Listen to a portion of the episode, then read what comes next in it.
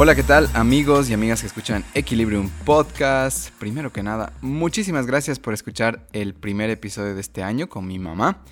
Mi nombre es Luis Muñoz y mi trabajo es conversar con personas valientes, emprendedores, ultra creativos, deportistas de alto nivel y maestros espirituales para que ustedes puedan inspirarse, relajarse y abrir la mente. Si es que es su primera vez acá, Equilibrium es un podcast que les ayudará a encontrar respuestas, sentirse mejor, especialmente en bajones, e incluso sanar situaciones personales pendientes. Muchas de nuestras conversaciones son completamente terapéuticas. ¿Y qué me refiero con esto? Que si están viendo que algún familiar, algún amigo, alguna amiga, pareja, lo que sea, está con un bajoncito, pues recomienden el podcast que estoy seguro, estoy seguro y pueden escribirnos igual la página que les podemos recomendar cualquier episodio dependiendo la situación de esa persona que aman, que quieren, que les importa y que quieren darle una manito. No todos se animan a ir a terapia de entrada, pero a veces escuchar una charla que puede tener este, este toque terapéutico puede ser el principio de algo maravilloso. Entonces, pues con mucho gusto les podemos servir. Estamos en Apple Podcasts, en Spotify y también en Google Podcasts. Siempre recomiendo cuándo escuchar el podcast, porque a ratos dice uno, puta, una hora. Eh, pues un domingo mientras limpian la casa, qué sé yo, van a caminar o a trotar con el perrito, en el auto obviamente, alternativamente a la música al menos, algunos días puede ser, se acaba muy rápido el podcast cuando vas de un viaje a otro, en el trufi, en el micro, en el taxi. Eh, y bueno, también durante viajes largos. Alguna vez eh, mi amigo Rodri, sí, Rodri Lema, me dijo que lo escuchaba en sus, en sus viajes en avión. Y sí, puede ser una manera de que pasen horas escuchando podcast y de repente se teletransporten a su destino. Entonces déjenme acompañarlos. más que noticias, hoy quería hacer un pedido, ¿no? Han estado llegándome noticias, ¿no? De, amigos, de amigas que están perdiendo a sus papás, a sus mamás. Y por el COVID, obviamente, y quería pedir a toda la comunidad de Equilibrium que por favor se cuide, que no salga tanto, que evite. Yo sé que da ganas de ya moverse, salir, viajar. Y obviamente no hay una cuarentena rígida, la cual haga esto posible. Em, pero por favor, eh, por los, no por ustedes, porque ustedes posiblemente sobrevivan, pero sino por, por la gente mayor, la gente eh, vulnerable, la gente que tiene enfermedades de base, los abuelitos, las abuelitas, ¿no? Eh, si bien ustedes van a, como decía, van a sobrevivir seguramente si se enferman, se pueden volver transmisores y no, pues no queremos eso. Entonces, por favor, quédense en casita. Al menos un tiempito más. Tengamos fe y las cosas van a pasar. Bueno, en cuanto a nuestras actividades de Equilibrium, saben que tenemos tres actividades principales. Bueno, cuatro en realidad. La primera es el yoga, que nunca me voy a cansar de recomendar. Y hay gente que dice, pero no soy flexible, no importa. Para eso vas a ir al yoga. Y para ser más fuerte también. Entonces anímense a practicar yoga. No solo se trata de una práctica física, sino se trata, en realidad yoga está hecho para calmar esas, esas mentes inquietas, esa ansiedad, esa depresión. Para eso es el yoga. Entonces anímense a practicar al menos un mes. Estamos como mi Equilibrium Yoga en Instagram. O también pueden darse una vuelta por mi, por mi perfil Luis Munoz y les puedo dar una mano si tienen algunas preguntas. Ah, bueno, iba a decir el club de lectura, pero creo que ya no estamos recibiendo inscripciones. Estamos leyendo Hábitos Atómicos de James Clear. La mejor manera de empezar el año creo que es con nuevos hábitos. Hasta donde he leído el libro está buenísimo. Y bueno, ya, ya se enterarán si es que. Em, si es que lanzamos, qué sé yo, algún resumen o algo. Pero si pueden inscribirse a el club, inténtenlo. Que tal vez Leo tiene algunos libros por ahí. Y si no hay inscripciones al club, capaz pueden adquirir un libro que a veces nos sobran, a veces nos sobran. En cuanto al club de escritura, que ahora sí ya tenemos dinámica, se llama Descubriendo mi voz. Y si dijera o hiciera lo que realmente siento. ¿Cuándo fue la última vez que tomaste una decisión basada en lo que realmente querías? Solemos iniciar el año trazando sueños y metas por alcanzar, pero a lo largo del tiempo muchas cosas se interponen en nuestro camino y terminamos tomando decisiones basadas en lo que otros esperan de nosotros. Requiere valentía expresar quiénes somos realmente y para ello necesitamos explorarnos más. Quizás la frase conócete a ti mismo está muy trillada, pero es definitivamente un buen punto de partida. Con esta dinámica queremos ayudarte a poner por escrito quién eres e identificar tus sinceras intenciones para este año 2021. Entonces, em, algo que, quisiera decirles cómo planificamos los clubes de escritura que tienen diferentes dinámicas, no tienen que leer nada, directamente tienen que ir a, su reunión, es una belleza, es eh, el impacto que puede tener en sus vidas escribir. Eh, justo ayer hablaba con mi novia sobre uno de los clubes de escritura que le hizo muchísimo bien, que fue Cartas Pendientes a mis padres. Y me dijo algo súper clave que no esperaba escribir lo que escribió, valga la redundancia que ella simplemente dejó que fluya y que en esa reunión siente que ha votado algo súper, súper pesado que estaba cargando. Eso es lo que pasa con la escritura. Entonces anímense a probar el club de escritura porque todos nuestros, todos nuestros proyectos tienen un efecto terapéutico, ¿no? Aparte que juvenil, van a conocer nuevas personas, van a reír, van a llorar posiblemente. Y, pero sobre todo van a, sanar algo, no me cabe duda. Eh, lo hacemos desde un lugar súper sincero y con un tremendo, tremendo anfitrión que es Alfie. Entonces ya lo van a conocer en el Club de Escritura. Y bueno, la cuarta actividad es el coaching, que me han estado llegando varios clientes justamente del podcast. Y bueno, los animo, todavía estoy con espacios, estoy con full pilas, si es que quieren, qué sé yo, desde, voy a ser muy directo, desde contar un secreto a lo que han hecho, a lo que sienten culpa, a lo que sienten dolor, eh, pues mi trabajo es ayudarles a canalizar esa, esa emoción, esa sensación o simplemente darles un espacio seguro donde poder llorar, decir algo. No importa son mujeres, hombres, todos son bienvenidos. Me encanta cuando llegan hombres, de hecho, porque los hombres no hablan tanto. Entonces, si es que quieren hacer este proceso de coaching conmigo y tener pues unas charlas súper hermosas, eh, súper íntimas y súper seguras sobre todo, pues eh, dense una vuelta por mi Instagram si quieren y, e eh, y escríbanme. Me, enredé la lengua. Bueno, esa es la magia del podcast que, puede pasar estas cosas y no lo vamos a editar. Entonces, nada. Eh, váyanse a mi Instagram, Luis Munoz T. De Luis Munoz Duarte. ¿Qué más? ¿Qué más? ¿Qué más? Nada más. Ahora sí nos toca presentar a nuestro invitado de hoy. Que posiblemente ya vieron el, el título del episodio, obviamente, pero eh, es importante que nosotros les comuniquemos nuestros proyectos. Nosotros vivimos de nuestros proyectos, no es que vivimos del aire. Y cada vez que ustedes nos apoyan y al mismo tiempo se apoyan, porque esto es un, van a ver que básicamente es una ganga lo que ofrecemos para lo que les damos es que permiten que el podcast siga vivo, permiten que, todos los que trabajamos acá podamos seguir creando contenido, creando las clases de yoga, creando estos clubes de lectura, estos espacios súper seguros para ustedes.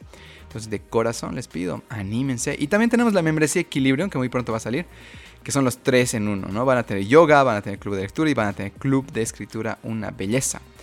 Ahora sí, Javier Basura Jordán es comunicador social y docente de la Universidad Mayor de San Simón y vuelve a Equilibrium Podcast. Si es que no han escuchado su primer episodio, pueden darse una vuelta desde los uh, segunda temporada si no me equivoco, pero está ahí, pueden buscar Javier Jordán, seguro que lo encuentran. Eh, no hay necesidad de que corten este y escuchen el otro, no importa el orden, la verdad. Eh, nada más les digo que si no lo conocen, pues están, eh, prepárense para, para mover, para sacudir sus mundos. Eh, Javier comparte sus divertidas y muchas veces polémicas opiniones sobre temas en esta ocasión, amor, espiritualidad. Obviamente también hemos hablado de la, victoria del MAS en las últimas votaciones. Em, ¿Qué más hemos hablado? La pandemia, ¿no? las clases virtuales. Eh, y creo que es una conversación que, realmente los va a sorprender. Eh, les va a divertir muchísimo y pues les pido desde ahorita que la compartan una vez que acaban o ahorita en este momento en sus redes sociales, en sus stories y etiquétennos a Equilibrium Podcast, a Luis Munoz D, para que podamos compartir con otras personas de que están escuchando. Y así llegará más. ¿De qué hablamos? Clases y consejos para entonar clases virtuales. Clases y consejos, perdón. Algo he escrito mal ahí. Pero bueno, consejos para entonar clases virtuales. ¿Qué fue Luis Muñoz? ¿Quién era el Javi antes del 2020? Me refiero antes de la pandemia. ¿Y quién es ahora? Van a reír harto con esa respuesta. Hemos hablado también de comunidad ciudadana. ¿Qué fue con comunidad ciudadana de, esta, de este fracaso que se aprende? Ganó el más. ¿Cómo se aborda este nuevo periodo según Javi? ¿Qué es el amor para Javi también? Esa está re buena la pregunta. Y también vamos a de espiritualidad. ¿Qué tal eso? Entonces creo que van a poder disfrutar muchísimo este podcast. No le doy más vueltas. Gracias por estar acá en Equilibrio Podcast conmigo. Gracias a Alfie por crear este episodio. Bueno, por dejarlo súper pulido para ustedes. Que sus orejitas, sus oídos lo disfruten mucho. Con ustedes, Javier Basura Horta. Bueno, querido Javi, bienvenido nuevamente, hermano. Gracias por recibirnos aquí en tu... No voy a decir la palabra que has usado. si quieres tú dilo. Di nomás cuando quieras, es que estamos en mi estudio, mi centro de meditación, mi prostíbulo personal. Bienvenido, querido Lucho, a mi casa, bienvenido a todos ustedes y a todos los que están escuchando este lindo podcast. Pues un saludo para todos y feliz de recibirte y feliz de estar acá de nuevo. Súper hermano, sí, ¿no? La última vez que hablamos fue, fue, fue tremendo, pero sí fue entre, entre cierta, cierta presión, ¿no? Entre que la gente entraba y venían y te pedían cosas y demás, que voy a entrar un poquito a eso. Pero más que todo, em, tal vez quisiera comenzar ¿no? con este tema que me encantaría, creo que tus opiniones siempre son, son pesadas. Eh, le guste al que le guste o no, es como que te tienen que decir algo, ¿no? Y te quería preguntar, em, es una pregunta que hicimos en el último campamento que hicimos, y ahí salieron respuestas interesantes, es, ¿quién era el Javi antes del 2020, antes de la época pandémica? Bueno, seguimos tal vez. ¿Y quién es este Javi? ¿Sigue siendo el mismo? ¿Algo ha cambiado en él o cómo va eso? Bueno, tu pregunta es, es, fantástica porque creo que, como tú decías, me imagino que has tenido respuestas muy geniales porque la gente está teniendo tiempo mucho más que antes mm. para reflexionar sobre sí mismo, ¿no? Para ver un poco quiénes han sido y qué cosas no están haciendo. Entonces, yo me veo ahorita como una continuidad progresiva de un punto más elevado de lo que estaba queriendo ser. ¿Y qué es lo que estaba queriendo ser? Un tipo encerrado, hermano. Quería encerrarme, y estaba harto del mundo, poco a poco estaba dejando de salir, ya no iba a los espectáculos públicos, estaba teniendo más bien una, un, un, momento de encuentro conmigo mismo y creo que la pandemia ha potenciado, ha llegado en el momento preciso, ha potenciado y me ha obligado a verme a mí mismo y decirme, puta, sí, eres buen tipo, eres, eres buena compañía. y creo que sí, pero me parece también, hermano, conversando con otros amigos, eh, estableciendo estas relaciones que uno también necesita, eh, hay pues una carencia afectiva, ¿no? Mm. sobre todo para nosotros que provenimos de una cultura en que nos gusta estar en contacto con la gente, con la familia, esa afectividad, el abrazo, eh, el darse las manos, esas cosas también son muy profundamente chocantes creo yo, para todos nosotros, ¿no? Al margen de quiénes seamos o con quiénes nos relacionemos. La familia y el hecho de no poderse reunir en las Navidades y en el Año Nuevo, estas, estas fiestas de fin de año, nos han dejado, si no una tristeza, no vamos a entrar en esa lógica, pero sí una especie de, una suerte de nostalgia, ¿no? Una suerte de vacío. Entonces... Eh, eh, no creo que nosotros ya hayamos conformado lo que somos después de la pandemia, sino que estamos empezando a construirnos y vamos a tener que mirarnos de nuevo. Tal cual. Algo que tal vez te pregunto, si me dices que ya estabas en ese proceso, em, ¿cómo se veían tus días? Yo creo que todos han visto ya, ahora tengo tiempo, eh, ¿qué hago? Eh, ¿qué es, ¿A qué hora te levantas? Ah, ¿Te levantabas tal vez en esa época? ¿Qué hacías? Eh, supongo que la gente espera que digas que leías un montón. Eh, ¿Cómo eran tus días hasta la noche? No, hermano, es que la verdad en términos laborales la cosa no ha cambiado mucho porque la única diferencia entre antes y ahora es que antes tenía que bañarme y salir a dar clases, ¿no? Y ver a los estudiantes ahí lo que te miraban como OPA en vivo. Ahora te miran como OPA desde el Zoom, digamos, ¿no? Entonces, eh, laboralmente, la rutina diaria, la rutina laboral, no ha cambiado mucho en sí, porque sigo dando el mismo número de horas de clases. he hecho todo lo posible y he conseguido mantener esa rutina que me permite estar en clases todo el tiempo, que es la actividad fundamental que, que, hago, ¿no? Tanto en la Universidad de San Simón como en la UPB. Entonces, en términos laborales no ha cambiado mucho, ¿no? Y los momentos que dispongo de mi tiempo libre, eh, los dedico a las cosas que siempre hacía también, o sea, que estudiar un poco, actualizarse en algunas cosas y últimamente eh, divertirme un poco más con el Facebook, entrar un cacho más, escribir un poco más, joder un poco más y, también ahorita ya estoy esperando con ansias que comience oficialmente el periodo electoral para empezar a, divertirme con la cuestión de las elecciones, ¿no? Pero básicamente la, la única diferencia es que ya no tienes el contacto con la gente, ¿no? Como actividad, como vida misma, no creo creo que hay alterado. No he querido que altere mucho esa dinámica porque en el momento en que te sientes encerrado estás cagado, es como un gato, ¿no? Como mis primos que metían a sus gatos al horno. Ay, no. y prendían el horno y los gatos empezaban a desesperar. Entonces abrían y salían pues, disparados.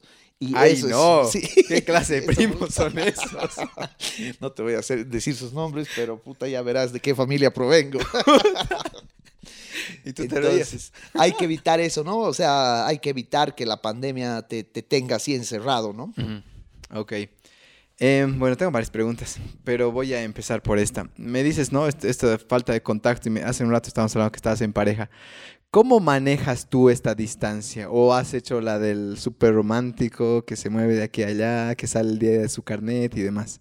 No, en este caso y en este sentido, eh, hemos, eh, en el momento duro de la pandemia, en el momento duro de la pandemia, hemos tenido que organizarnos temporalmente para tener el, el contacto físico, porque si no, sin eso es, es terrible, ¿no? Tú, tú sabes, tú te estás dando cuenta ahora.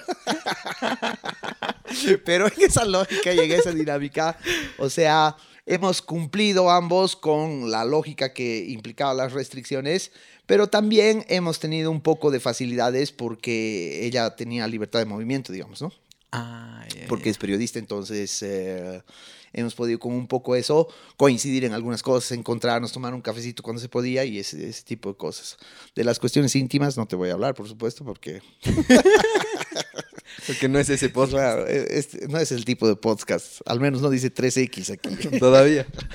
Sí. Oye, hablando de ese tipo de podcast, ¿cómo son de, de creativos las personas? Hay un tipo en Estados Unidos que tiene un podcast que se llama ah, Mi papá escribió una porno. ¿Ya? ¿Y sabes de qué se trata? Era de un tipo que estaba un día hurgando, digamos, su, qué sé yo, su, su despensa o donde guardaban cosas y encuentra un librito que su papá de chango había escrito una novela erótica. Agarra el libro y los llama a sus dos mejores amigos y, y empiezan a leer y a matarse de risa. Y dicen, oye, haremos un podcast de esto. Ahora viajan, ganan un montón de plata y lo único que hacen es leer pasajitos de la, bueno, porno entre comillas de su papá y matarse de risa entre ellos. Qué genial. Yo, por suerte, a mis hijos no les voy a dar esa oportunidad porque he quemado todo lo que he escrito ¿Has escrito eso? en mi- en mi adolescencia. No, no tengo ningún material con el que se puedan burlar después. Oye, y hablando de, de esto de crear el canal de YouTube, Eso sigue ahí en Veremos. Mira, ¿hace cuánto que hemos hecho el último podcast? ¿Un año? ¿Dos años? un año y medio debe ser. Un año y medio. Y te dije que mi intención era volver, pero no, creo que, hermano, técnicamente a mí no me posibilita, y mucho menos ahora con la pandemia, ¿no?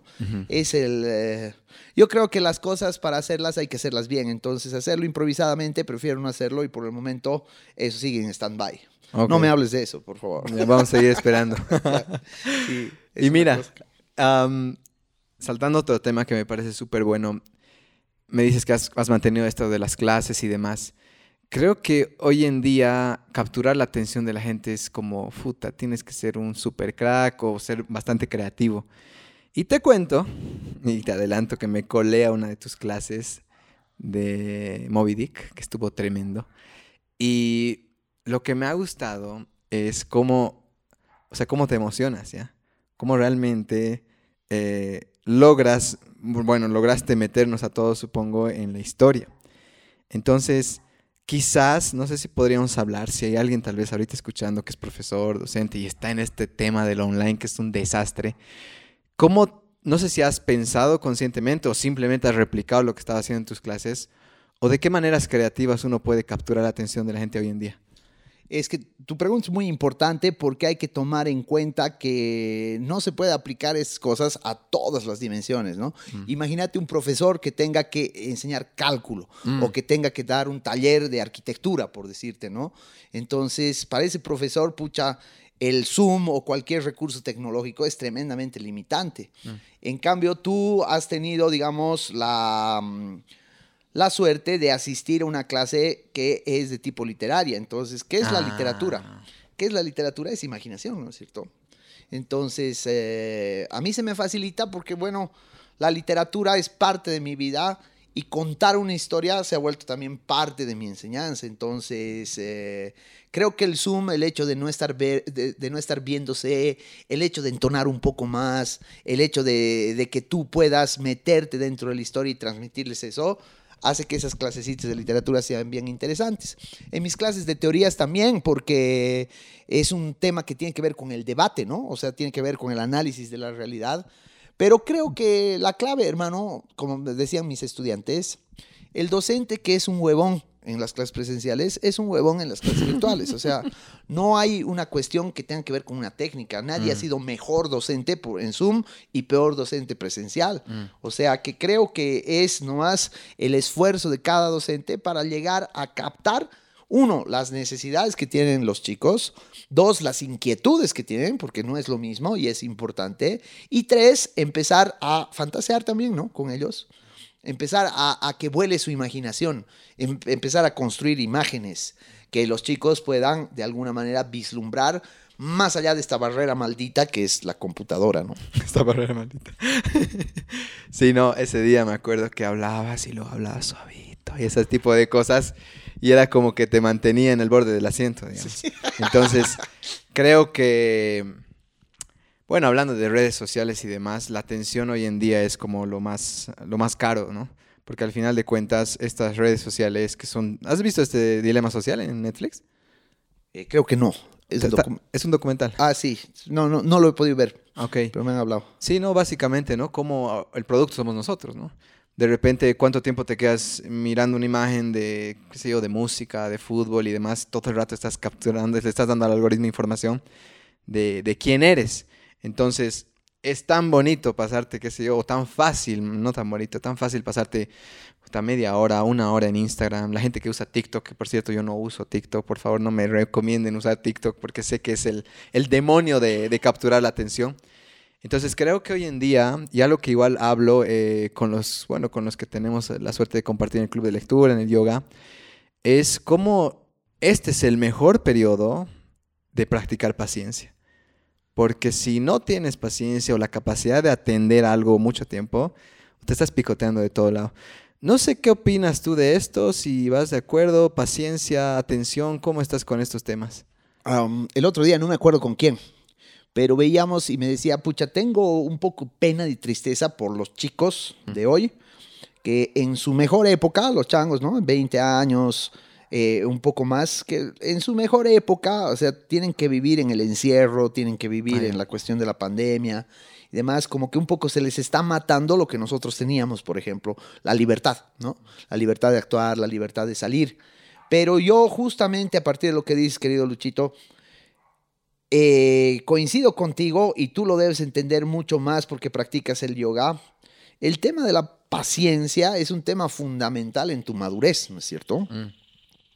Y no desde el punto de vista solamente del aprender a esperar, sino sobre todo del plano espiritual de comprender que no vas a encontrar a la vuelta de la esquina lo que estás buscando porque sencilla y llanamente tu vida va más allá de la esquina.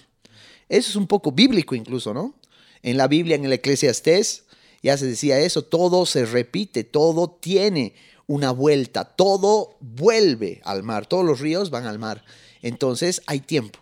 Hay tiempo para matar, hay tiempo para abrazar, hay tiempo para vivir, hay tiempo para sembrar, hay tiempo para arrancar lo plantado. Y esa es una cosa que los chicos no tienen, ¿no? No está en su naturaleza esa paciencia, menos aún en este mundo frenético, en este mundo de las nuevas tecnologías, en este mundo de la comunicación instantánea, donde parece que todo tiene que venir al tiro. ¿no? Yo les pongo como ejemplo siempre a mis estudiantes cuando hablamos de este tema de las nuevas tecnologías.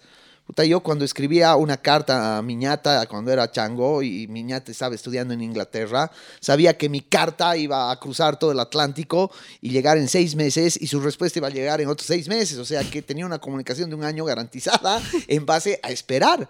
Pero ahora, a ver, escribirle a tu ñato un WhatsApp y que no te responda dos minutos. Oye, sí. Puta, vas, estás de, ay, ¿con quién está? Seguro está con esa perra. Entonces, ya es un universo todo el que se, el que se conjetura y esa ansiedad, hermano, no te la dedico.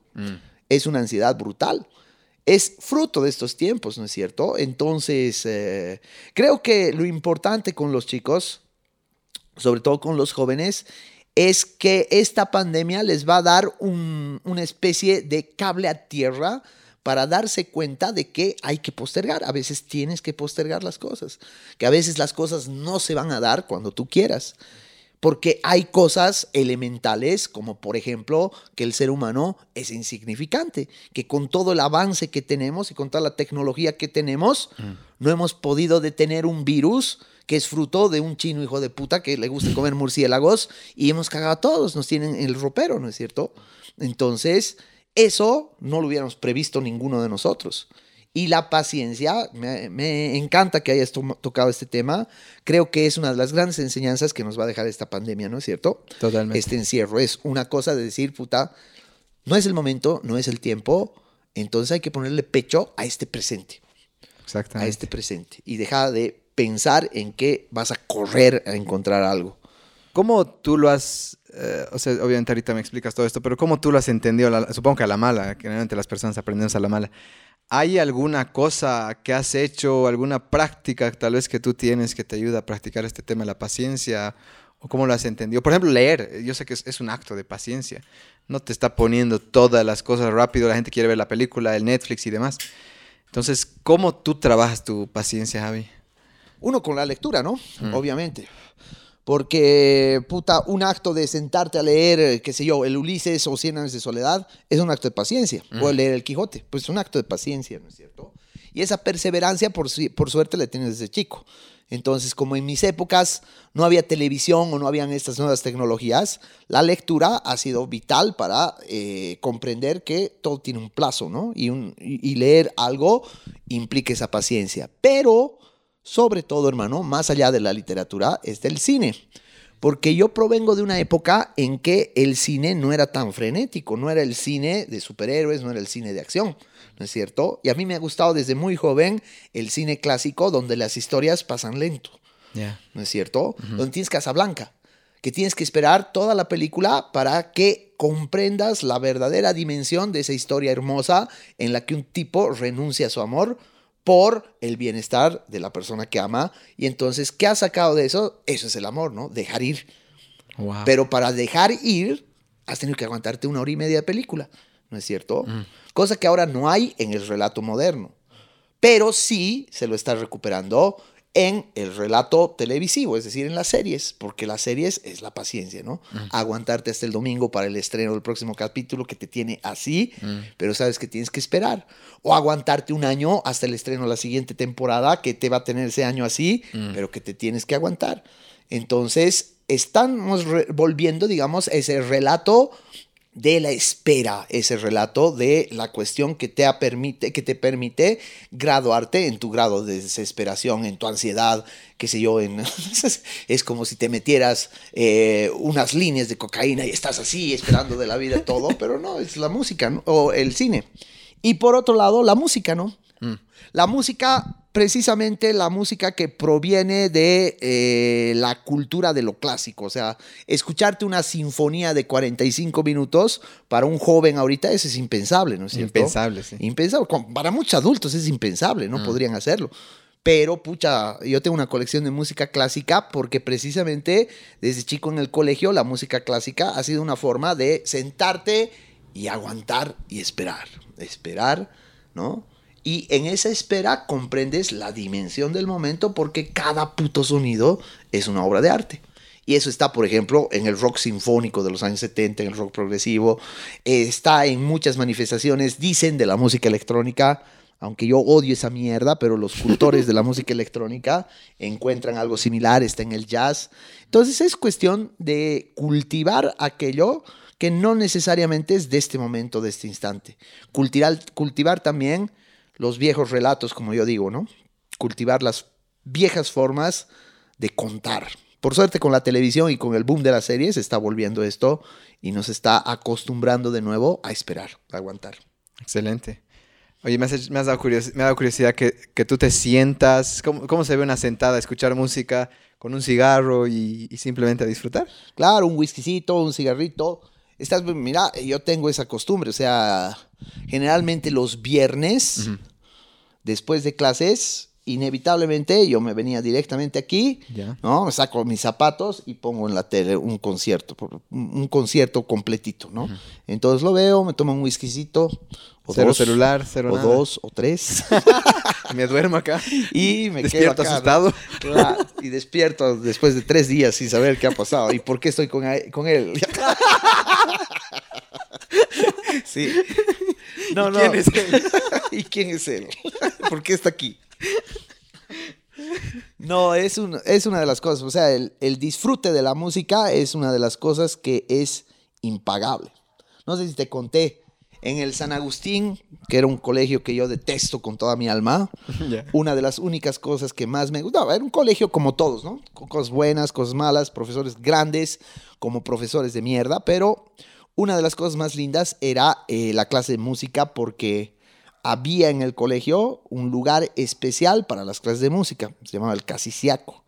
El casiciaco era antiguamente, en la Edad Media, el lugar donde San Agustín iba a reflexionar, a meditar y escribir. Era como su estudio. Entonces había el casiciaco, que era en realidad un teatrito pequeño, dotado de un buen sistema de sonido, y el profesor de música nos llevaba ahí, solo había una pizarra, había una lamparita que daba la pizarra, el profesor se sentaba y decía, vamos a escuchar eh, cuadros de una exposición de Mussorgsky que consta de estos movimientos. En el primero es un alegro que van a escuchar esto, en el segundo tal, tal. Ponía la música y se sentaba y fumaba su pipa toda la puta clase y nosotros callados, no volaba una mosca y era escuchar. No sé qué pensaban mis compañeros, seguramente el- mucha gente estaba di- dibujando penes en sus cuadernos, algunos se aburrían, qué sé yo, Creo que éramos tú. adolescentes. Pero para mí eso ha sido por el introducirme en lo que se llama apreciación musical, ¿no? Adoctrinar el oído con esa música salvaje. Ok, gracias por eso. Sí, no, mencionas aparte algo súper importante, que es ese, el arte de escuchar, llamarlo así, ¿no? Que es la capacidad de escuchar sin pensar en lo que te voy a responder, Correcto. ¿no? Que muchos estamos, o qué sé yo, viene un amigo, tiene problemas amorosos y empieza y tú ya quieres decirle tu solución, según lo que tú has vivido, según lo que tú crees eh, que lo va a hacer bien, ¿no? Y algo que yo he descubierto con todo lo que hago, y bueno, lo lanzo también, es escuchar sin, sin hablar. Cuando pasa un minuto y medio más o menos y le estás escuchando a alguien sin decir nada, sin pensar nada, para mí se genera una energía donde le das la oportunidad a la persona de escucharse y hasta tal vez solucionar a través de simplemente el desfogue, ¿no? Claro, mucha gente acude a vos no para que tú le hables, Mm. sino para que te escuches. Sobre todo eso pasa en las relaciones de pareja, ¿no? Y a veces los hombres no entienden esa situación, por ejemplo, con, con sus parejas, que eh, no vienen con el fin de que tú le des un consejo o que le des una solución, sino quiere desahogarse y quiere escuchar. Eso, hermano, no solamente es un arte, es un arte de la conversación, que, puta, en, eh, los romanos cultivaban, sobre todo eh, los que provenían de una, de una filosofía de la representación del habla. Entonces los romanos decían, el arte de hablar es el arte de escuchar. Y eso es fundamental, ¿no? Pero fuera de ser un arte y fuera de ser una sabiduría, es también un mínimo de cortesía, ¿no es cierto? No hay nada, se- seguramente tú coincides conmigo, no hay nada más insultante para un una buena relación que un pelotudo que te interrumpa o que no te escuche o que quiera a- afirmar sus cosas sin eh, haber establecido esa relación, ese diálogo, ¿no? Mm. Entonces no hay diálogo si no hay escucha. Es, es muy, eh, muy importante esa situación. Sí, hay una, hay una frase que me- se me quedó marcada en la U que decía, nunca he aprendido algo nuevo que algo haya, que- de algo que haya salido de mi boca, ¿no? Ah, qué bonito. Sí, y es como que a ratos es verdad que simplemente queremos decir algo porque, qué sé yo, que nos reconozcan o que nos den valor, pero en realidad escuchando es donde, Claro. donde llegas a aprender. donde uno aprende, pero ta- también donde uno se comunica, tú has dicho, ¿no? A veces ese, ese, ese contacto de solo escucharse lo que marca el principio o el final de una relación, ya sea afectiva, ya sea amorosa, ¿no? Totalmente. Claro, pues, Mm. ¿cuántas veces no te han terminado por decir, ah, no me escucha? Ese Creo- cabrón no me escucha. Ahí está, tips, tips de pareja con Javier Jordán. Cuando quieran, cuando quieran, chicas. Mira, algo que te quería, otro tema que se me que apareció de nuevo con este tema de la pandemia, es am, que creo que está súper interesante hablar. No sé si has leído Sapiens de Yuval o alguno de sus libros. He empezado a leer, pero no lo he podido terminar. Pero tiene una redacción genial.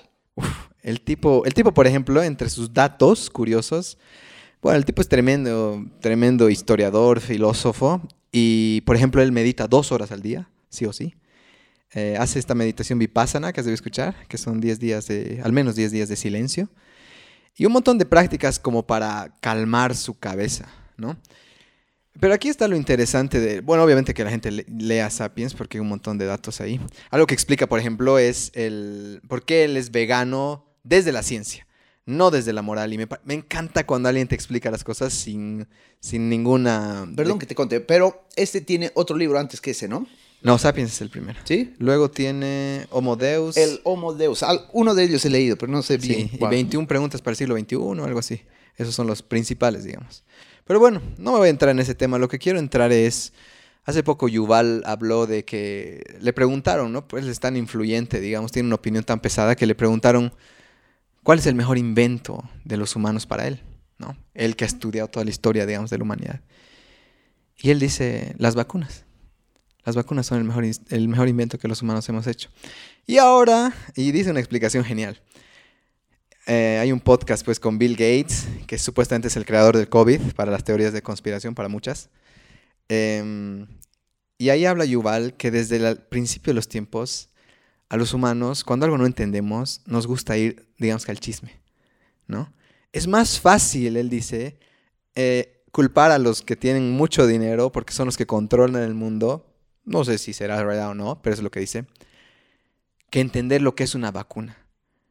Que entender cuál es la ciencia detrás de una vacuna. Entonces te quería preguntar, ¿cuál es tu opinión respecto a estas, vamos a decir, teorías de conspiración, vacuna y demás? Tú te vas a vacunar, ¿no? Porque ahorita está como que en el mundo está vibrando entre que, de nuevo, nuevo es como les encanta a la gente pelearse, ¿no? Los que no se van a vacunar y los que se van a vacunar. Ya, primero yo voy a hacer un cuestionamiento. Dale. Los mejores inventos del ser humano son aquellos inventos que no necesitan transformaciones. Ya. Por ejemplo, en la medicina, ¿no?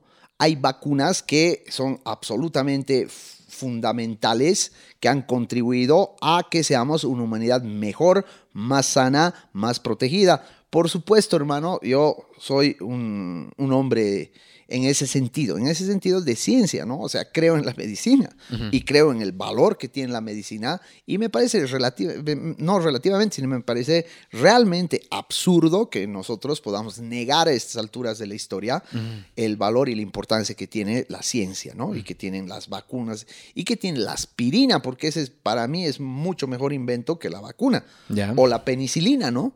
Que claro, son cosas trascendentes. O eh, básicamente los anestésicos, ¿no? Todo eso está dentro de ese plano.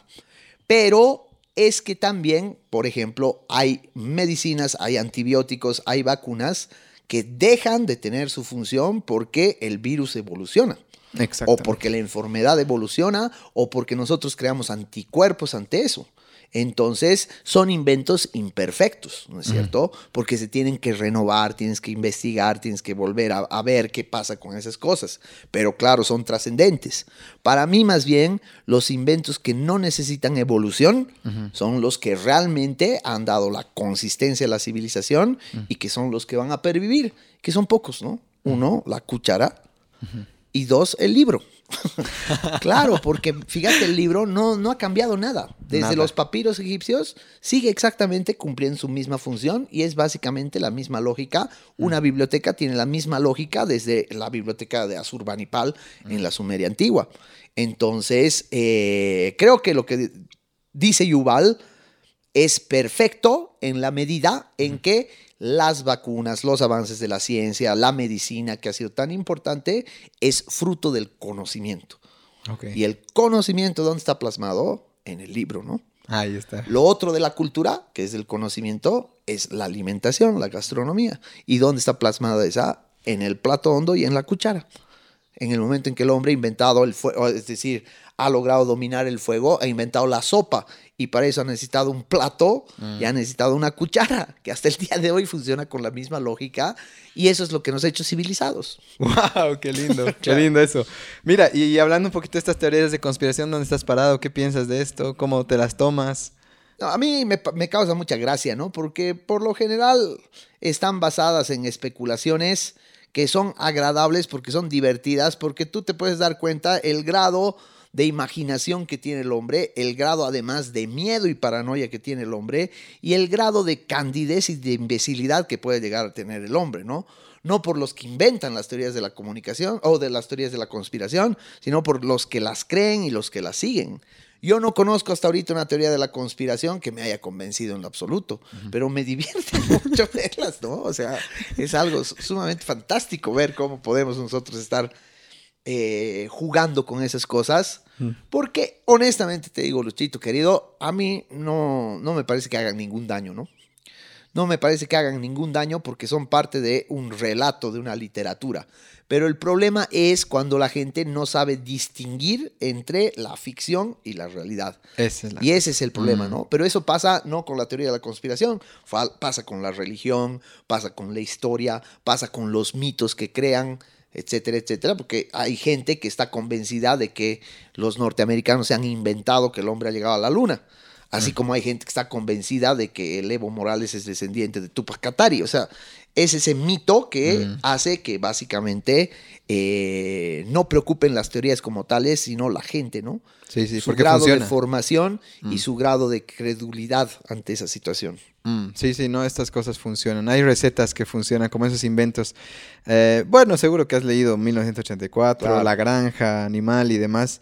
Y es, bueno, al menos a mí, que obviamente después de ver tu librero y, y sentirme un poco intimidado aquí entrevistándote con todos tus, eh, tus guerreros allá atrás, digamos, em, te hace pensar que hay recetas muy buenas y que la gente sigue una y otra vez en la historia y seguimos cayendo una y otra vez. Ahora, mm, yo no sé, bueno, y ahí voy a entrar en este tema justamente, ¿no? Eh, comunidad ciudadana, Carlos Mesa, todo lo que ha pasado ¿Qué ha pasado según tú? ¿Realmente lo veías venir? ¿Veías esta chance o em, qué se ha hecho mal? ¿Qué se puede hacer en un futuro? Porque estoy seguro que la gente que, es, que escuchará también eh, tendrá ganas de hacer algo diferente. Ya nos hemos enfriado, porque así pasa, ¿no? De repente estamos súper ardidos, eh, perdimos y de nuevo ya nos vale lo que, lo que estábamos peleando. ¿Cómo estás con esto? Hay que verlo desde dos momentos, ¿no? Uno es la elección 2019 que es una elección en que realmente se demostró que era posible salir por la vía democrática de un gobierno que ya estaba teniendo visos de autoritarismo terrible y que se le ganó y que hubo un fraude terrible y que hubo la esperanza de una gente que se manifestó en las calles. Vino esa, esa situación y el problema es que después ni la oposición ni los ciudadanos supimos canalizar ese momento. ¿Por qué? Porque entra un gobierno transitorio que la caga, pues hermano, la caga olímpicamente. Eh, pareciera que no tuvieran, que sean compulsivos en su manera de la corrupción, en su manera de robar respiradores, en su manera de ejercer el autoritarismo. Entonces, ha habido en ese momento primero una reacción ciudadana y decir, puta, ¿qué pasa? Para eso lo hemos tirado al Evo, para eso que mejor nomás hubiera continuado el Evo, ¿no? Porque esta, la alternativa, es peor. Y segundo, ha habido pues una falencia terrible de los actores de la oposición. En primer lugar, de Comunidad Ciudadana del Carlos Mesa, que creía que la elección le iba a venir como coronación y que podía hacer campaña desde su sillón en su casa, ¿no? Mm. Y que no ha hecho un trabajo político, no ha hecho un trabajo de campaña, no ha hecho un trabajo comunicacional eficiente. Dos, la división de los otros actores políticos, la figura de Camacho, que mm. va a apelar al sentido regional y que va a partir ¿no? El sentimiento entre Santa Cruz y Occidente con ese sentido regionalista que ha marcado también un hecho importante. Y tres, la actitud del más que eh, de alguna manera se va a convertir en un actor que calmadamente, ¿no? Ha sido, ha manejado muy bien su campaña en ese sentido. Calmadamente ha dicho, bueno, ya vamos, superamos, vamos a otra etapa y tenemos nuevo candidato y nos vamos a elecciones. Entonces creo que ha habido un descontento total de la ciudadanía, por lo menos de gran parte de la gente que ha salido a las calles el 2019, ha bloqueado puentes, ese, eh, ese movimiento pitita. Al último, al momento de votar, ha dicho, puta, el remedio es peor que la enfermedad, ¿no? Entonces, es un voto de descontento. Yo lo tomo, y lo he tomado así, como un voto castigo, no contra el gobierno, sino contra la oposición. Me estoy explicando mal. Un voto castigo contra ese gobierno Mm. de Janine Áñez, ¿no es cierto? Y un voto castigo contra Carlos Mesa y todos los otros actores que no supieron canalizar esa cuestión política. Ahora, hay que ver cómo, cómo se va a manejar esto en las elecciones subnacionales, porque hay otras características muy distintas, tienen que ver con intereses regionales concretos, con ver quién copa las necesidades más urgentes de cada región y de cada ciudad. Entonces, em, para terminar de hacer este análisis, lo que hay que hacer es esperar a ver los resultados de las subnacionales, porque eso nos van a decir, uno, o que el MAS es una hegemonía y que se va a establecer como el partido político que va a tener el control del país no solo a nivel estatal, sino a nivel regional. O dos, nos va a mostrar que hay una, una situación en que la sociedad también está buscando una alternativa al MAS. Entonces, todo va a depender de estas elecciones subnacionales. Wow. Ok, vamos a hablar de eso luego igual, ¿no? Claro, hay que ver cuándo, cómo van con los resultados. A ver si celebramos o chupamos de decepción, pero de todas maneras chupamos. Mira, obviamente esto es de ansiosa te pregunto, pero en el caso, digamos, que, se dé esta hegemonía, que, que realmente el más tome, puta, tome manos en todo, ¿cómo lo ves, no? Esta, bueno, cuando ganó, obviamente era como que hay que salir y hay que excavar y como ratas, ¿no? Del barco. ¿Cómo lo ves tú esto? Eh, hay muchas personas que están, bueno, con la idea de ya, ya salir, escapar o qué sé yo cuando pase esto, pero ¿cuál es tu perspectiva de esto? ¿Que ¿Tenemos que quedarnos? ¿Tenemos que salir? Am, Es que, mira, o sea, yo veo una situación que es muy importante reflexionarla porque va a depender, uno, de cuáles son tus objetivos que tienes en la vida, ¿no? ah, ya. Entonces, para los chicos es una situación difícil. Los chicos que, por ejemplo, están en condiciones de tener iniciativas de emprender cosas, Ah, por ejemplo, ¿no es cierto? Qué sé yo, emprender tú tu proyecto de podcast y que funcione y que te monetarice y que puedas vivir de eso, ¿no? Vas a poder hacerlo en este país con las condiciones económicas que se nos vienen. Vas a poder tú mantener un programa que tiene que ver con la comunicación en un gobierno en el cual te cierra los espacios de comunicación y te controla. Imagínate que tu podcast, hermano, que ya tiene toda una aceptación, que ya tiene sus seguidores, de pronto venga el gobierno y te diga o estás conmigo o estás contra mí. Mm, ¿No es cierto? puta. Entonces, ahí tiene que ver mucho con la actividad que realizas, tiene que ver mucho con tu edad. Puta, yo ya no me puedo ir, ¿no es cierto? Yo ya no me puedo ir. ¿Dónde me voy a ir? ¿A qué? ¿No es cierto? Entonces, creo que tiene que ver con eh, una visión de cerrar heridas, hermano.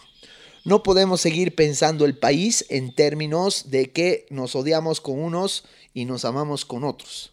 Tiene que ver en términos de que uno, el gran desafío es uno para el más, que tiene que demostrar que va a gobernar para todos y que tiene la- el gran desafío histórico de propiciar una conciliación en el país. Mm, ¿no? Es su gran desafío histórico. Ahorita el MAS está hablando de conciliación, pero está hablando porque está en campaña. claro. Pero hay que ver cuáles son las ganas. Porque, por ejemplo, a mí el discurso del actual vicepresidente en su, en su acto de mando, de, de posesión, ha sido fantástico. Es un discurso conciliador, un discurso muy humano, un discurso muy poético, un discurso muy cultural. Lindo, ¿no? Pero hasta ahorita no se ven los resultados. Ese es el problema. ¿Hasta cuándo el más puede ser de boca para afuera, decirte una cosa y no cumplirla? Entonces, estamos un poco como que condicionados a ver ¿Cómo va a actuar el MAS? Porque dentro del MAS hay demasiado también resentimiento. Hay demasiada sed de venganza, hay demasiada sed de acaparamiento y hay demasiada sed de eh, no solo acaparar el poder, sino de beneficiarse ilegalmente de ese poder. Y segundo, es el gran desafío de la oposición, es decir, de todos los actores que están apostando a construir un nuevo proyecto y un proyecto alternativo. Pero puta, si no salen de sus pedestales, si se siguen quedando en sus egos como un Camacho o, lo digo así abiertamente, como un Mesa, si no van a apostar por una unidad o por un trabajo de tratar de, si quieres tú, sumar a los sectores sociales empobrecidos, a los sectores sociales populares, a todos, a los sectores sociales campesinos, si no hay un proyecto ¿no? nacional, entonces tampoco hay mucha posibilidad. ¿Qué te digo yo? A mí no me gusta ser así porque tengo hijos changos que están estudiando, que van a terminar sus carreras este año y decirles eso para mí es muy duro, pero se los tengo que decir. O sea, estamos ahorita en una lotería. Si nosotros como ciudadanos pudiéramos hacer algo, sería lindo. Pero ahorita como ciudadanos solo podemos apostar para ver cómo se desplaza ese escenario político, ¿no es cierto? Entonces, yo la veo un poco complicada, un poco negra. Si yo tuviera que decirles a mis hijos, y si tengo la oportunidad de mandarlos fuera, los mando fuera. Los mando fuera. Y les digo a todos los que me preguntan que esa es una alternativa porque no la veo muy bonita como se están pintando las cosas, pero tampoco soy el pesimista que dice así va a ser, ¿no? Claro. Espero que no, pero hay que tomar en cuenta todo. Ok. Tan lindo que estamos hablando de literatura y me vienes a amargar la vida con esas huevadas, cabrón.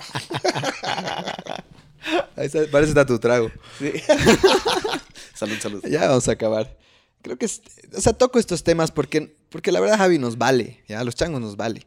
Y también por eso tal vez estamos también como estamos, ¿no? Entonces, con eso termino. ¿Qué a nivel información política, a nivel político, como un chango, qué sé yo, de 20, 25, 30 años debería estar informado, leer el periódico, informarte de esto, o te tiene que valer como ha estado hasta ahora, no creo. Eh, ¿Qué crees que va a hacer la diferencia también para que una, haya una juventud mucho más eh, consciente y también capaz ¿no? de, poder responder con argumentos ciertos comportamientos tal vez de futuros gobiernos? Yo creo que eh, lo que tienen que hacer los chicos es comprender el concepto de la palabra política. ¿Ya? La palabra política no tiene nada que ver con la, con la palabra partido político. Y la palabra política no tiene nada que ver con la organización del Estado.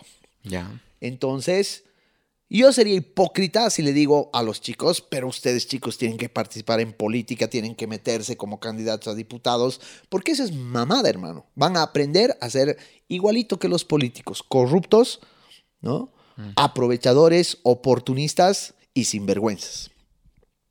Entonces, ¿qué significa aprender con H intermedia de aprender lo que es la política? Entender que la política es el arte, o más preciso quizás, la capacidad de interpelar, de cuestionar. Si tú eres lo suficientemente capo para interpelar a tu papá, y le dices a tu papá, quiero salir esta noche, y tu papá te dice, no, no me da la gana, no vas a salir, y tú le dices, pero ¿por qué no mierdas? Voy a salir cuando me da la gana y sales. Entonces tienes la capacidad para interpelar las cosas. Entonces, ¿cómo haces política? Puta, tú te preocupas por los animalitos, haces algo frente a la necesidad que tienen las mascotas, por ejemplo, o los animales que pueblan y habitan la urbe. Tienes para las capacidades para volverte un activista y mejorar sus condiciones de vida, estás haciendo política. Y así y has tenido un objetivo en la vida. Así ya tienes un discurso. Tú estás preocupado por el medio ambiente, estás preocupado por los incendios del Tunari, estás preocupado por determinadas cuestiones que te interesan, como por ejemplo la cultura, o te interesa el racismo, o te interesa eh, defender tus derechos como mujer, o eres feminista, o eres del movimiento LGBT y te interesa defender tus derechos, estás haciendo política. Mm. El rato que los chicos realmente asuman ese compromiso con lo que creen, wow. entonces ese rato se están convirtiendo en actores políticos que van a hacer la diferencia. No necesitan participar de un partido. Es más, ahora los últimos acontecimientos nos han demostrado que ¿quiénes han salido a las calles, hermano, el 2019? Los ciudadanos, ¿no? En Cochabamba, ¿tú has visto al alcalde liderar ese movimiento? ¿Lo has visto al gobernador? ¿Lo has visto al presidente del comité cívico? ¿Lo has visto al hijo de puta del rector liderar esa mierda? No. ¿Cómo han salido la gente? Se han organizado por WhatsApp. Se han organizado por las redes. Y lo han hecho con convicción. Y han hecho puto un movimiento que ha llevado a que un presidente marica renuncie. ¿No es cierto? Y después diga, golpe ha sido, como todos sus seguidores maricas.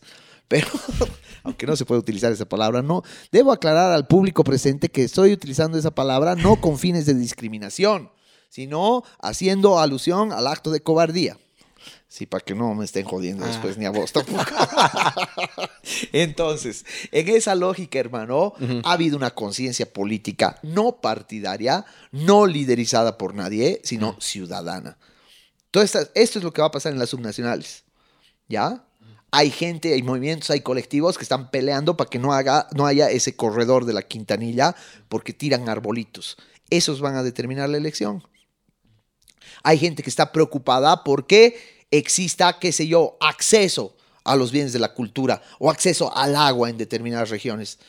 Changos que están ubicadísimos. Entonces, lo que le mata al joven es la indiferencia.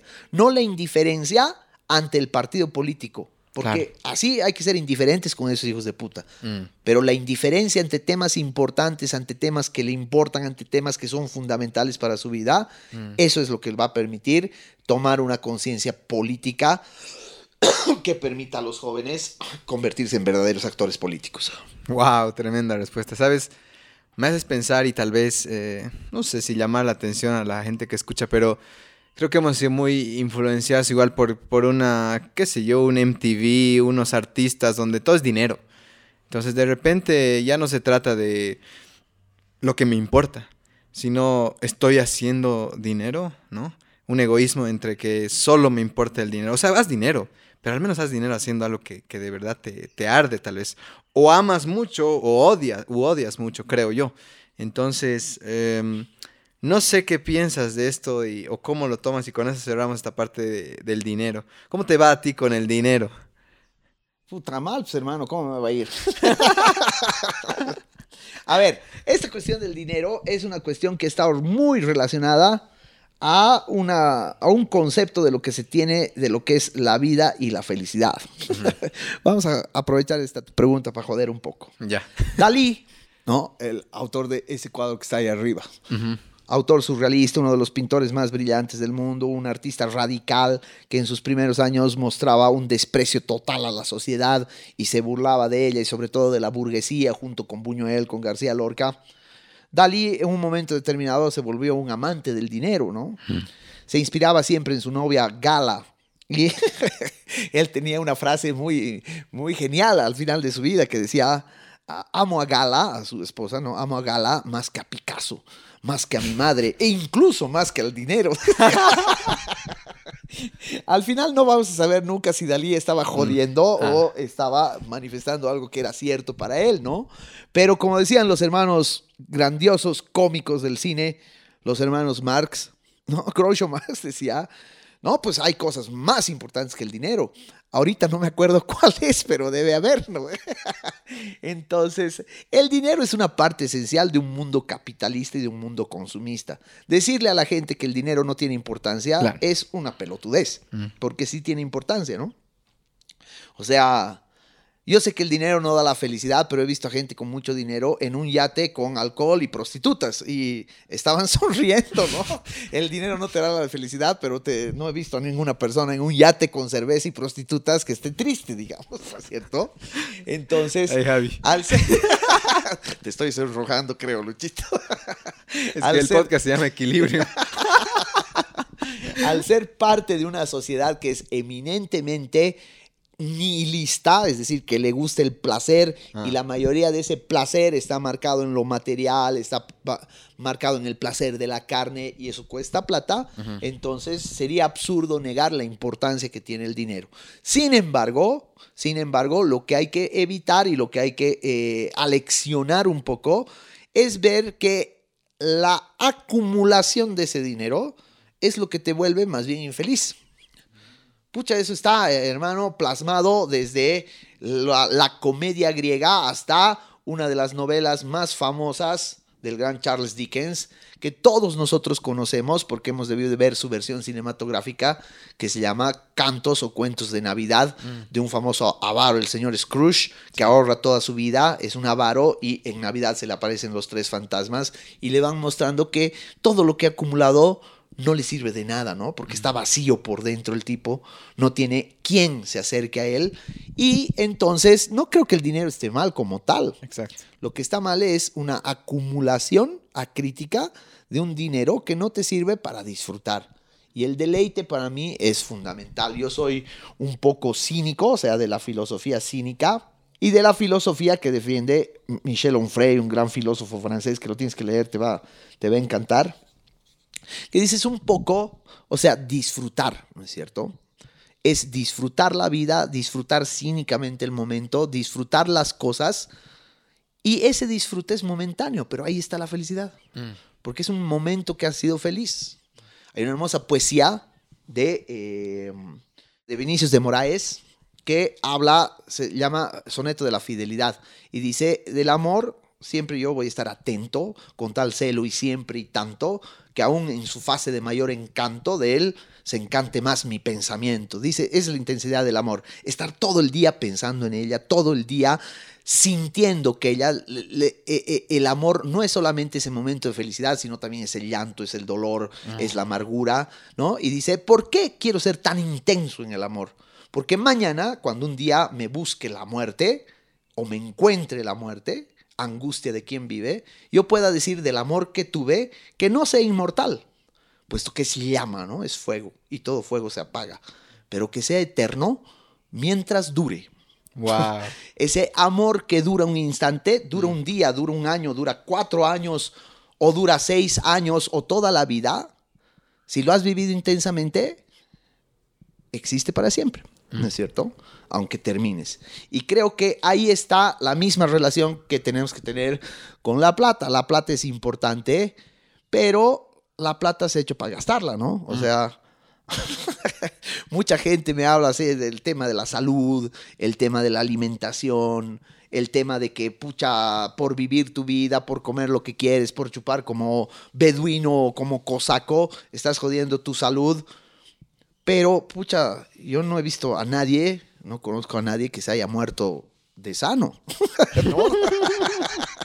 O sea, igual te vas a morir, no te vas a morir. ¿Y qué vas a hacer con tus millones? ¿Te los vas a llevar en el ataúd? ¿A dónde vas a quedar? Creo que ese es un principio fundamental, para mí por lo menos, ¿no? Buenísimo. Mm, Algo que ato es como un tipo decía, ¿para qué voy a tener dos casas si solo puedo vivir en una, digamos? Claro. ¿No? Entonces eso es acumular, agarrar lo que puedas disfrutar, ¿no? Ese rato. O para qué voy a tener tres autos y demás. He tenido un tío que decía, no, ¿para qué? A mí me emputan los autos porque es como mantener un hijo opa, claro. Claro, Entonces, pues, son prioridades que uno le da en la vida, ¿no? Mm. Y tal vez saltando a estos, a estos dos temas con los que quisiera cerrar, que escucha, he pasado rápido, pero bueno. Em, este tema del... eh, Quiero hablar del amor, tal vez, ¿no? ¿De quién? Del amor. Eh, ¿Quién es? Pues,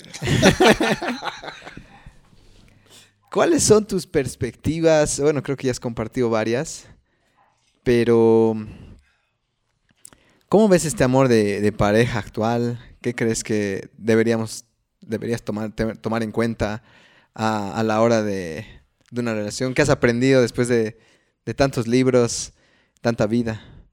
El amor es en principio una aspiración social. Eh, Yo cu- cuando tomo, tomo este tema en mis clases de filosofía del arte y en mis clases de literatura, te voy a dar dos libros que tienes que leer en tu club. Ya. No son libros de literatura, pero son libros fundamentales para comprender esto, ¿no? Ya. El primero de esos libros se llama La llama doble de Octavio Paz. Es un ensayo sobre la poesía amorosa. Y él dice, hay que entender que el amor en realidad consiste en tres dimensiones. Uno, por un lado, la sexualidad, que es nuestra etapa animal, que nos hace libres.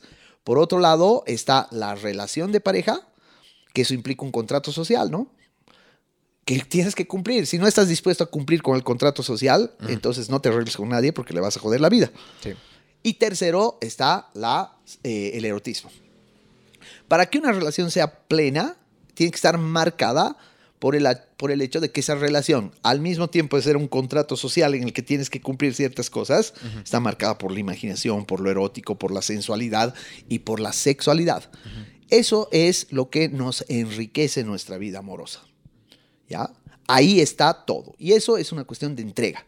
Y toda la gran poesía amorosa, toda la gran literatura amorosa está basado en el hecho de que tú puedes entregar.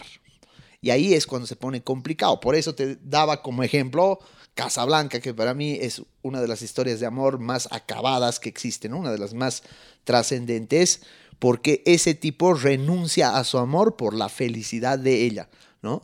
Y ella acepta esa renuncia porque comprende que ese amor ya había acabado, ya había terminado. Entonces, en esa obra magistral está el hecho de que tú tienes que aprender a amar sabiendo que en algún punto tienes que dejarle a esa persona libre, tienes que asumir la libertad. Entonces, esa es una cuestión muy dura porque nosotros cuando nos enamoramos queremos y forzamos que la relación sea para siempre, ¿no? Y cuando se acaba, entonces, puta, te entra raya y dices, puta, ¿por qué? Perdí mi tiempo, ¿qué hago? Y ahora, ¿cómo recupero esa huevada? Y te entra la huevada de, de, sentirte mal, de sentirte rechazado y, después quieres eh, canalizar esto con despecho y ahí ese amor se vuelve enfermo, ahí eres Drácula, ¿no? Te quieres consumir ese amor. Entonces, lo que hay que hacer es tomarse el amor como es, como te decía en esa bella poesía de Vinicius de Moraes, el amor es eterno mientras dura. Excelente. Eso. Pero hay que tomar en cuenta también que en nuestros tiempos, y aquí está el otro librito que deberían leerlo porque es un ensayo fabuloso del mundo moderno. A ver. Es del pensador polaco que se llama Sigmund Bauman, que tiene un texto que se llama Amor líquido, en el que dice que las relaciones actuales, tanto afectivas, amorosas, amistosas, están marcadas, son como el agua, ¿no? Ya no están determinadas, no están definidas. La gente no quiere tener una relación con alguien por miedo a que la dejen.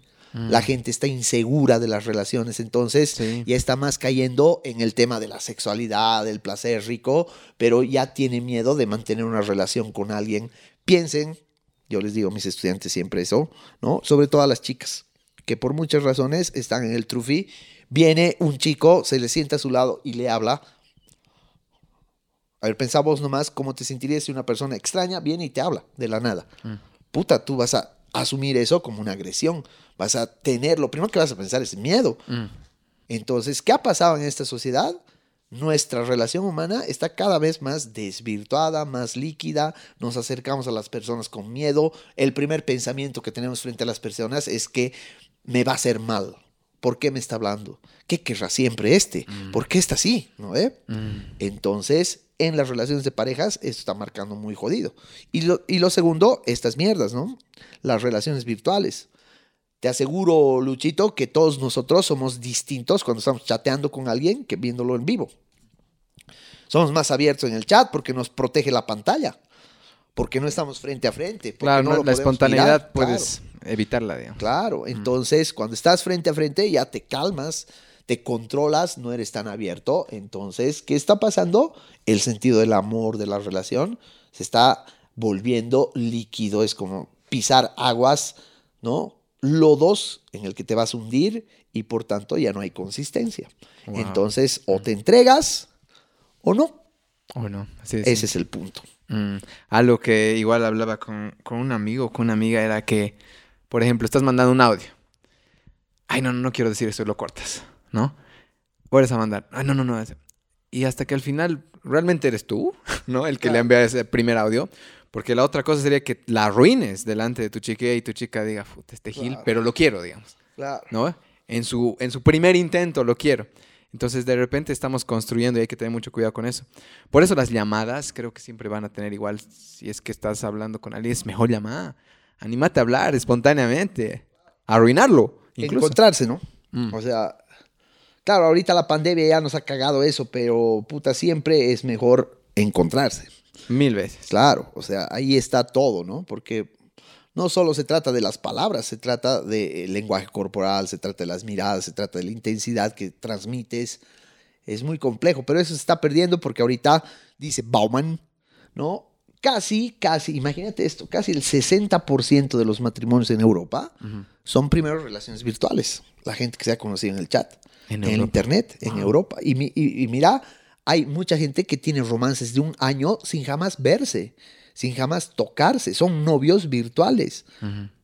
Pueden tener sexo, pero virtual. Y después cuando se conocen es porque han explotado al máximo todo y recién se acercan a la otra persona. Y eso dramáticamente está afectando pues nuestro concepto del amor, ¿no? Mm, qué fregado.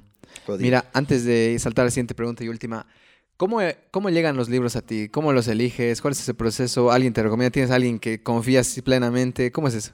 No, eh, por lo general, depende pues. O sea, por lo general, eh, los libros de estudio, los textos que utilizo para, para estudio, los ensayos de historia, yo los saco a partir de qué. O sea, leo un libro, conozco un autor, un, título me, apasiona, entonces lo que hago al último es leer bibliografía, la, bibliografía. Y si un autor me ha gustado mucho, quiere decir que su bibliografía va a ser del carajo. Entonces hago todo lo ah. posible por buscar esos libros que él cita, dependiendo también de lo que me interesa, ¿no? En literatura es mucho más poético el asunto porque no eliges, pues. Siempre te, hemos conversado, creo, alguna vez. Los libros te eligen a vos. Mm. Entonces, yo me compro libros, veo algún libro, claro, conozco autores que sé que me van a gustar. Entonces, puta, digo, Pérez Reverte, entonces me compro al tiro. Digo, eh, Javier Marías, me compro al tiro. Entonces, ya sé más o menos cuál es mi, lógica, pero en un principio, cuando era chango, básicamente son recomendaciones que te dan, críticas que has leído, cosas que te dice tu profesor o cosas que te dicen tus papás que lees, pero que no te atrapan, por ejemplo, mm. ¿no? Entonces, de pronto te encuentras con un librito así que te ha atrapado. A mí me ha pasado eso con la metamorfosis, por ejemplo. Nunca me hablaron de eso y la encontré ahí botada, empecé a leer y me atrapó. Entonces, no, has, no he sido yo el que he elegido ese libro, ha sido Kafka, que me ha visto ahí en su librito y me ha dicho, ven, cojudo, mira que te va a gustar. Como dato curioso, ¿cuántos libros al año tienes un número para leer o simplemente lo que se da? No, no tengo, no tengo números, pero, o sea, trato de leer tres tipos de literatura al mismo tiempo. Al mismo tiempo. Sí, o sea, leo literatura siempre, leo un ensayo siempre y leo historia siempre. Entonces, por ejemplo, estoy leyendo una novela, La Virgen de los Sicarios, que habla sobre eh, el narcotráfico en Colombia. Entonces, mientras estoy leyendo la novela La Virgen de los Sicarios, estoy leyendo un texto antropológico sobre el narcotráfico en México un ensayo de Rosana Reguillo. Y al mismo tiempo estoy leyendo eh, de Eric Hobsbawm Bandidos, que es un texto de historia sobre la historia de los eh, maleantes, la historia de los gángsters y de los narcotraficantes. Entonces, para no cansarme con una sola lectura, leo tres tipos de, de, textos que más o menos hablan sobre lo mismo. Entonces, de la puta, ¿no? claro, te complementas, rico. Buenísimo. Mira, para el final, que, que, sí me dio curiosidad pensar, me acuerdo que en el Equilibrio Nights hablamos de, de los imbéciles y del báculo y demás, ¿no? Este, este intercambio que a mí me pareció súper amoroso entre, entre Juan Carlos y, y, tú, que, que, era como que el que él defendía a su Dios, pero no era como que tienes que entenderme, simplemente hacía un, diálogo bonito. ¿Cuál es o qué es, has mencionado igual la palabra espiritualidad? Eh, ¿Qué es espiritualidad para ti? ¿La trabajas en algún nivel? Supongo que todos la trabajamos, pero ¿dónde estás parado con este tema actualmente? En la espiritualidad para mí siempre, siempre no ha sido en los términos de la búsqueda espiritual de un ser superior. Vale decir, la espiritualidad para mí no es religión, porque como decíamos en esa, en esa charla que Qué lindo que hayas tocado porque me ha encantado. Ha sido hermosa compartir con gente que piensa tan distinto a ti, pero que al mismo tiempo hemos encontrado esa compañía. Mm. Te cuate es realmente fabuloso, muy humano, muy, muy sincero. Mm. Entonces ha sido muy bella charla, pero frente a mi concepto de espiritualidad, a mí está aquello que me haga reflexionar sobre mí mismo. Wow. Y esa espiritualidad no está en la filosofía como muchos filósofos racionalistas piensan, ¿no? Si tú hablas con mi hermano, pues es filósofo, ¿no? La espiritualidad está en Sócrates, digamos. Sino para mí la espiritualidad está en el arte. Entonces, ¿qué es lo que me lleva a la espiritualidad? La música, la literatura, la poesía. ¿Por qué, hermano? Porque proviene del espíritu humano. Una obra de arte proviene del espíritu. Puta, la novena sinfonía proviene del espíritu de Beethoven, está todo su espíritu. Un hombre irascible, un hombre emputado, un hombre frustrado, pero al mismo tiempo un hombre con una necesidad de amor impresionante. Y es todo su espíritu, ¿no es cierto? Tú lo puedes llamar Dios, que te enseña lo mismo, la Biblia te enseña lo mismo. Pero para mí es la creación humana, de la genialidad humana, lo que me descubre mi lado espiritual. Por supuesto, eh, no considero a nadie Dios, solo a Charlie García es el único en que, me arrodillo y le rezo, ¿no? Se, está persinando ahorita, Javi. En este momento, pero, pero lo más cercano que tengo a una religión es la, el ritual del arte, ¿no? O sea, puta, venir, sentarme, servirme un whiskycito, escuchar un conciertito, leer un librito bien en un momento determinado, prender una lucecita para hacer eh, determinado, no sé, pues, eh, ritual que tiene que ver con lo, con lo artístico, ¿no? Y por eso soy un artista frustrado. Me hubiera encantado tener algún tipo de talento, pero no tengo talento para ni mierda. Solo para putear. Buen talento, eso sí.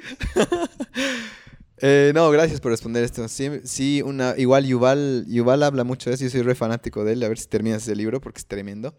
Eh, habla de que para él espiritualidad es estar a las 3 de la mañana, estás, te has ido lejos en el campo y estás con un amigo hablando de, mirando las estrellas sobre, sobre tu, cuestionando tu existencia, ¿no? Eso es espiritualidad para él. Sí, mucha gente, por ejemplo, tengo unas amigas que desarrollan su sentido espiritual ante la naturaleza, por ejemplo. Y a mí me da una envidia maldita, porque yo quisiera tener el grado de conexión que tienen ellas mm. con el árbol, con, los, con las aves, con, con el cielo. Entonces, eh, la espiritualidad no está definida por algo que todos deberíamos cumplir. La espiritualidad es individual, es única y uno la va creando a partir de las cosas que realmente lo trascienden, ¿no? Exactamente. Sí, hay mucho rechazo últimamente. Bueno, Sí, de los changos en especial es como que en algún punto decimos, no, Dios, yo, yo al menos he tenido esa etapa. No, Dios y espiritualidad, ¿no? ¿Qué es eso, digamos? ¿no? Pero realmente hay una, esto del arte, por ejemplo, que mencionas. Ah, hace poco entrevistamos pues a, con Alfie a, un artista, ¿ya? Eh, que está en el podcast, de hecho. Y, y, realmente yo, después de esa charla, después de una pregunta que le hice, que noté como había tocado un botoncito ahí adentro que me hizo entender todo su arte fue decir, wow, realmente el arte es el, qué sé yo, el canal del espíritu, ¿no? Si no puedes hablar, si no tienes la capacidad de escribir, de hablar, haz algo, agarra, agarra barro, agarra unas pinturas y demás, porque ahí va a salir. Y creo que Gurdjieff decía eso, ¿no? Él no pensaba en mente, cuerpo y alma, él decía mente, cuerpo y arte. Ah, qué genial. Sí. No, no escuché eso. Sí, Gurdjieff, mente, cuerpo y arte. Entonces, de repente te hace entender que hay esta dimensión y que no te la pierdas, ¿no? Por, por, hacerte muchas veces por hacerte el inteligente, al menos a mí me ha pasado. Usted una vez con un docente del Magíster Salinas, me acuerdo, un karateca. Y yo, no, no existe Dios. Le digo, era de los que iba puerta a puerta. ¿Quiénes son? Testigos, Testigos de Jehová. Testigos. No existe, le digo. ¿Qué? Me dice. No creo. Ah, hace poco Stephen Hawking ha descubierto la partícula divina, no sé qué le dije, ¿no? Que había leído así un, párrafo, creo. Entonces, a veces creo que yo al menos tuve una época donde me perdí de esta parte solo por hacerme al, inteligente en cuanto a la parte lógica, digamos. No sé cómo te va ahí en eso. No, o sea, tú haces yoga, hermano. Ah, mi vida cambió mucho. Yoga, eh, puta, yo estoy absolutamente convencido que al hacer yoga, tú entras en un territorio de la espiritualidad muchísimo más allá, profundo, mm. de lo que puede tener una señora que va todos los domingos a la iglesia, ¿no es cierto? Estoy absolutamente convencido porque conozco mucha gente que hace yoga mm. y no es que se vuelven unos fanáticos empedernidos de eso, sino que les da tanta paz interior mm. y les permite conocer su cuerpo de tal manera que realmente encarnan el principio de la espiritualidad. A mí siempre me ha fascinado esa, eh, esa característica de todas las expresiones orientales, ¿no? Que Sí. provienen desde ese mundo, son sumamente espirituales. Pero como te digo, eh, en ese sentido, hermano, yo no soy un... O sea, yo no creo en Dios, pero no voy a ir a joderle a la gente diciendo, No "Puta, existe. tú crees en tonterías, ¿no? Mm. A no ser que quiera joder. Ahora que lo pienso. A no ser que sea un fan del Camacho, digamos, y ahí sí me gusta joder, pero no es mi intención decirle a la gente en qué tiene que creer y en qué no. No es mi intención negar la existencia de, de algo que para ellos puede ser una creencia afirmada. O sea, porque yo puedo estar jugando, hermano, la gente se me ríe. Mira, estoy con mi polera de Charlie. No porque crea que él es un dios, sino porque la relación que tengo con su arte y con su música está en el plano de la misma relación que tiene un fiel con Dios cuando reza. Mm. ¿No es cierto? Yo no me arrodillo ante Charlie a rezarle y ponerle velas, solo en Navidad. Pero escucho su música como la gente escucha la palabra de Dios, ¿no es cierto? Entonces, eh, yo creo que una de las cosas peores que ha inventado el ser humano es discutir sobre religión. Mm. Porque la religión está atravesando absolutamente todos los espacios de tu vida y tú encuentras religión en todas las manifestaciones que se puedan, eh, digamos de alguna manera, expresar en ti. Lo que es una cojudez es creer que una religión es mejor que la otra, o que un Dios es verdadero, o que una expresión está bien y otra está mal. Ahí está la cojudez humana. Pero después el grado de espiritualidad lo tenemos todos. Excelente. Eso se llama religiosidad, que es distinto a la religión. La religión es organizada. La religiosidad es el sentido espiritual que tenemos nosotros. Excelente, hermano. Yo creo que el tercer round hablamos de Charlie García. Me parece ¿No ve? excelente. Pero Hacemos bueno, todo. cerraremos esto con, no sé qué quieres, qué mensaje quieres aprovechar, decir a todos los que te van a escuchar, que seguro van a ser varios. cerraremos pues con lo que hemos empezado. Eh, una vez más, aprovechar este espacio, querido Lucho, para pensarnos y repensarnos en función de lo que va a venir. El mundo va a cambiar. Mm. y va a cambiar de manera dramática, en sentido de que las formas que conocíamos de querernos, de amarnos, de compartirnos, Mm. ya han sido alteradas en un añito. Imagínate lo que va a pasar este año y lo que pueda pasar el, al siguiente año, ¿no? Entonces, no hay que dejarse vencer por el miedo, no hay que dejarse vencer por la apatía y no hay que dejarse vencer por el aburrimiento. Creo que tenemos que aprovechar la pandemia para eh, extraer lo mejor de nosotros mismos y lograr de alguna manera buscar los medios de conectarnos y de comunicarnos, aunque eso implique algunos sacrificios como el no vernos y como el no abrazarnos. Pero no te olvides que en el Japón la palabra crisis significa oportunidad, Mm. ¿no? Y no te olvides que es gracias a una pandemia, que es la peste negra, Mm. que se ha dado el renacimiento. Si no hubiera sido por la pandemia de la peste negra, no hubiera habido el renacimiento. Entonces, esta mierda va a pasar. Mm. Va a pasar. La cosa es que o nos destruye o a partir de esta peste construimos algo mejor. Así un mensaje espiritual, conciencial para tus... De eh, equilibrio. de, de equilibrio para, para el nivel de tu público que le gusta ese tipo de mensajes mamadas. Con eso cerramos, querido. Qué, qué lindo es que nos puedas ofender y nos reímos, ¿no? Gracias, hermano. Siempre es un ti. placer charlar contigo. Gracias. Igualmente, Luchito, gracias a ti, hermano, por todo. Listo, pues. Hasta la próxima, hermano. Chao, chao. Chau. Antes de que te vayas, muchísimas gracias por escuchar Equilibrium Podcast. Estoy seguro que te llevas algo de este episodio y te pido un favor. ¿Podrías compartir lo que aprendiste en tus stories y etiquetar a Equilibrium Podcast? Me encantaría saber qué te llevas para recompartirlo en nuestra página y que otras personas se beneficien de este aprendizaje. Gracias. Recuerda suscribirte al podcast en Spotify, Apple Podcast o Google Podcast para que te llegue una notificación cada vez que lancemos un nuevo episodio. Si has estado escuchando Equilibrium por un tiempo y te ha hecho bien, sumarte a nuestros proyectos, además de enriquecerte, nos ayuda a mantener el podcast activo. Aparte que así también nos llegamos a conocer de frente. Como te dije al principio, tenemos el club de lectura, el club de escritura Equilibrium Yoga y también si es que estás pasando por un bajón, puedes escribirme y preguntarme por los servicios de coaching. Me encanta dar la libertad a alguien de contar su historia en total confidencialidad y poder ayudarle a salir del mal rato. Te aseguro que es posible. Lanzamos un episodio por semana y también ten en mente que tenemos más de 70 episodios para poder inspirarte y relajarte al